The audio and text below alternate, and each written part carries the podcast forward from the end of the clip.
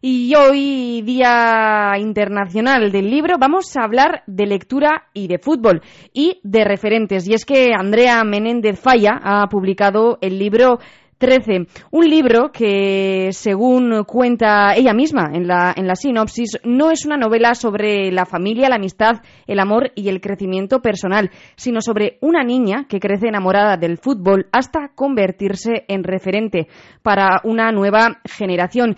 Y queremos saber más eh, sobre, sobre esta novela y en el otro lado del teléfono la tenemos a ella, Andrea. Eh, Arracha León, buenas tardes. Muy buenas tardes. ¿Qué tal? Día del libro y tenemos aquí tu, tu libro 13.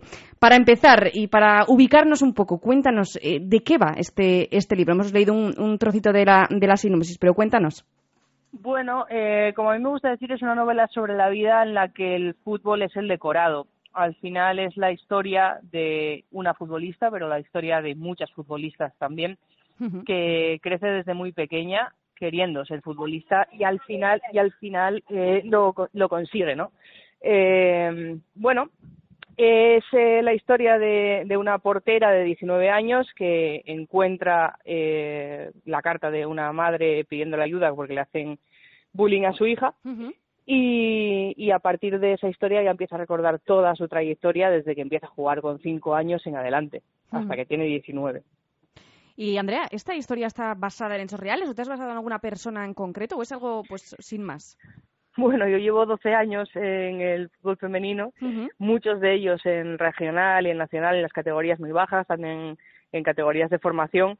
Y al final no es que sea la historia de una jugadora en concreto, es que es la historia de muchas que he conocido, porque al final también cuando jugadoras de, de primer nivel, de primera división, jugadoras eh, de los mejores equipos de Europa han leído esta novela, se han sentido reflejados. Y es que al final yo creo que, que la historia de Raquel es ficción, pero tiene tanta dosis de realidad, de, de tantas historias comunes y, y, que coinciden en muchísimos aspectos, que es inevitable que, que aunque Raquel sea inventada, digamos, uh -huh. Eh, al final todas se pueden reflejar en ella. Eso es, ¿no? Engloba un poco la situación de, de la, de la mayoría. Y nos has contado, bueno, que tienes bastante relación eh, con el fútbol. Pero, Andrea, ¿cuándo, eh, ¿cuándo hiciste clic en la cabeza y dijiste, voy a escribirlo?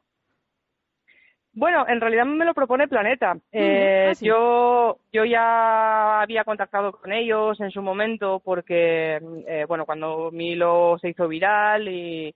Que no, no, lo hemos nombrado, Andrea, el hilo de las plantillas y déjame sí. decirte que yo también desde ese día te sigo y lo reconozco.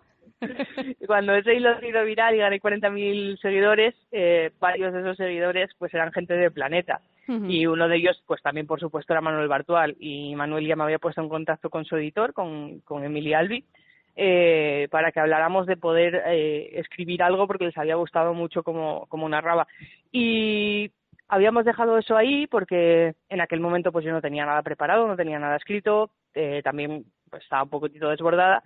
Y cuando ellos empiezan a interesarse por hacer contenido de fútbol femenino, Emily, que me sigue y que sabe que, que al final es eh, mi pasión, eh, me contacta, me pide, me pregunta si, bueno, además me contacta y yo no lo leo porque me lo manda un email antiguo uh -huh. y, y, un día de casualidad entro allí y tengo un email suyo diciéndome, oye, si no estás interesada, dilo.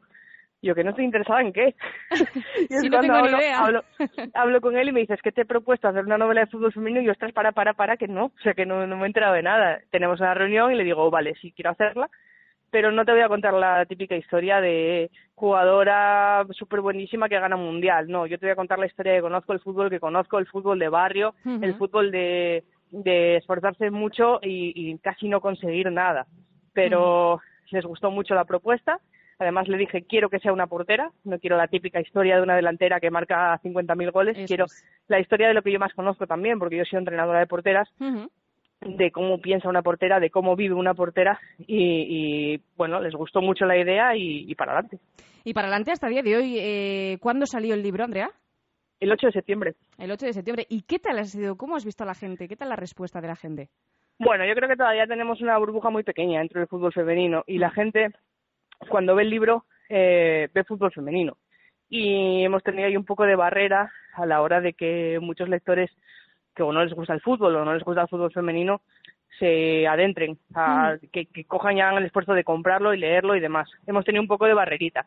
Sí que dentro de, de, los que lo han leído no he recibido ni una crítica mala. a ah, todo el mundo le ha gustado. Y lo ha leído muchísima gente que no le gusta el fútbol, gente mayor incluso, porque además está catalogada como literatura juvenil. Creo que también por eso tenemos una barrera, porque está puesta ahí para mayores de 13 años. Entonces tú, pues con 30, 40 años, te encuentras esa novela y dices, no me va a gustar. Pues todo lo contrario, las mejores críticas que he recibido son de gente adulta, pero además adulta de que te hablo de que eh, tengo, tengo una, la, la, mayor fan de la novela es una señora de 50 años que, que no le gusta el fútbol, que se la leyó porque me sigue en Twitter y, y es, es una, bueno, Esmeralda que es una, eh, eh, ya está tiene un problema en la espalda y se pasa muchas noches en vela y cuando salió la novela se la compró en digital y se la leyó esa noche. ¿Y qué te dijo? Entera, del tirón, 416 páginas. Ahora es futbolera. Del tirón, ojo. Sí, sí, sí, no es nada fácil. ¿eh? Sí, sí, no, 416 páginas del tirón y es súper futbolera ahora. Ahora, ella opina de... fútbol porque ella sabe mucho de fútbol porque ha leído un libro. qué maravilloso, qué maravilloso, de verdad.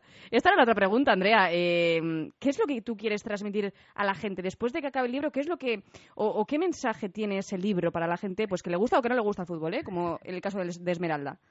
Bueno, sobre todo que el fútbol es fútbol, ni masculino ni femenino. Eh, toda la novela, toda la novela está llena de citas a futbolistas, a entrenadores, eh, a periodistas hombres que hablan de fútbol masculino, pero que Raquel cita porque es fútbol, es el mismo fútbol.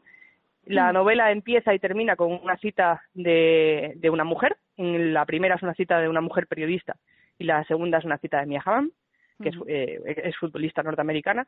Y, y el resto son todas de hombres, porque al final es fútbol. O sea, da igual que sea más masculino que femenino, eso es lo primero que quiero tal. Y luego aparte, que aparte del fútbol hay mucha vida.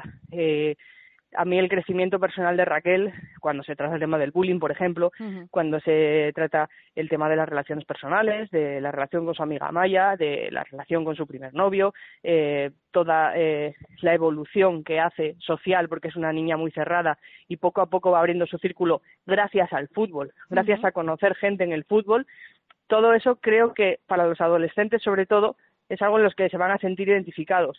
Y a los padres también les va a ayudar a saber tanto si su hija juega fútbol como si no, pero sobre todo si su hija juega fútbol, el mundo en el que vive y, a comprenderlo mucho mejor y a saber apoyarla, sobre todo en ciertos aspectos fundamentales de su vida, como es pues a lo mejor ese, e, esa ansiedad que también Raquel sufre, por ejemplo, en un par de capítulos a la hora de dar un paso más allá en su carrera y subir a una categoría en la que ella no se cree preparada, pues eso muchas niñas les pasa a una edad muy temprana, con 15 años, la subes a nacional, la niña tiene que salir a jugar fuera de su casa y demás, eh, se siente un poco ah, desbordada y, todo eso los padres no lo saben y no lo entienden y a través de ese libro lo pueden aprender.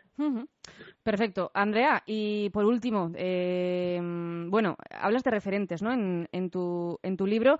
Eh, hemos visto hace unos cuantos, bueno, últimamente, ¿no? Alexia, Alexia, la jugadora del, Barcelona, hemos visto el revuelo que ha causado.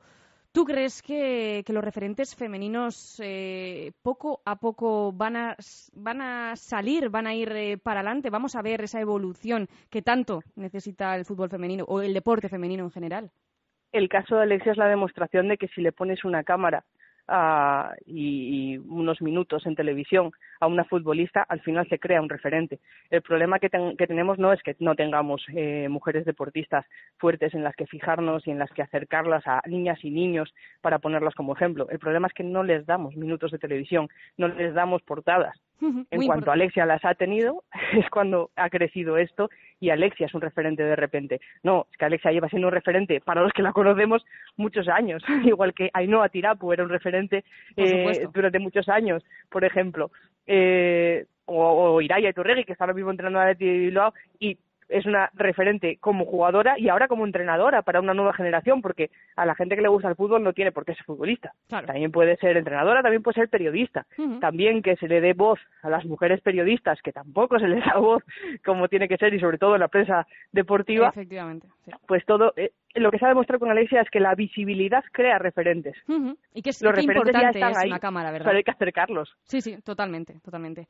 Andrea, pues eh, por último, dime por favor dónde se puede conseguir tu libro. Bueno, pues de todas partes. Eh, yo siempre, yo siempre prefiero que, se compre en librería pequeña. Además, a través de todos tus libros.com puedes ver en qué librería más cercana lo tienes y si no, encargarlo. Y si no, lo puedes comprar en otra y te lo llevan a casa y al final ese dinero te lo damos a los libreros que llevan unos años bastante duros. Y si no, pues a través de Casa de Libro, de Amazon, en cualquier sitio, Snack, en cualquier gran superficie lo, lo hay o lo pueden conseguir. Pero yo mi recomendación siempre es que sea con, con libreros pequeños. Perfecto. Andrea Menéndez Falla, creadora de contenido, periodista también. Muchas gracias por estar en Radio Popular, Erri y Rati. Ha sido todo un placer. Ya te digo que, que eso, que muchas gracias por lo que haces por el deporte femenino. Es que ricasco. A vosotros, muchas gracias.